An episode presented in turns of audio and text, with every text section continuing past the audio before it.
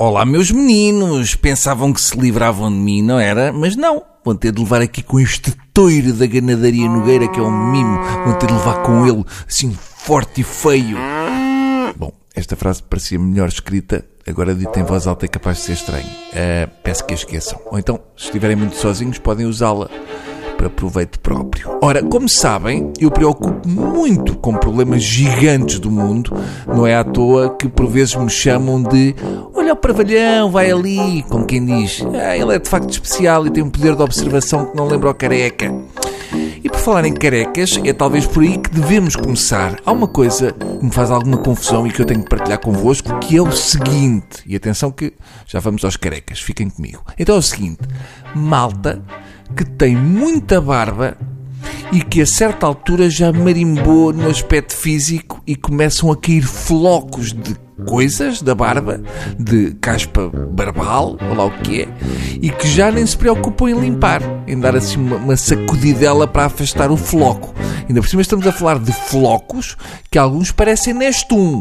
Não é propriamente um floco discreto que passe despercebido. Não há ninguém que chegue lá perto com uma mini vassoura para varrer aquilo dali para fora e assim uma, uma mini pá para apanhar. Enfim, pensem nisso. Mas voltando aos carecas, há carecas que realmente não se percebem porquê, até porque não têm cabelo, é de resto a definição que vem no dicionário, mas possuem flocos na careca. Restinhos de coisas que não se percebem muito bem o que são, mas que de facto não são supostas estarem ali. Estão a par disto? Ou não? É também uma espécie de nestum que de vez em quando aparece na cabeça do careca que uma pessoa dá vontade de ir lá e fazer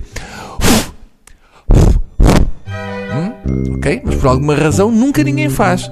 Ou então ir lá com um ancinho e arrumar aquilo tudo para trás da orelha e não se fala mais nisso. Porque não se percebe como é que aquilo foi ali parar. Se fosse na, na zona mais para ali onde caem as coisas da barba, nós ainda podíamos pensar que tinha sido alguma migalha, ali uma migalhita ou outra que tinha caído de uma carcaça. Agora assim no topo da cabeça, já é mais difícil de arranjar um alibi, porque ninguém come carcaças com o cucuruto. Ou se comem é porque saíram há pouco tempo de uma instituição psiquiátrica. Se bem que uh, eu pagava bom dinheiro só para ver uma fila de carecas a comerem uma carcaça com dois dias com o cucuruto e depois a limparem com um guardanapo todo o espaço que vai da testa à nuca. Porque há malta careca que já limpa a cabeça com um lenço, como se fosse o nariz.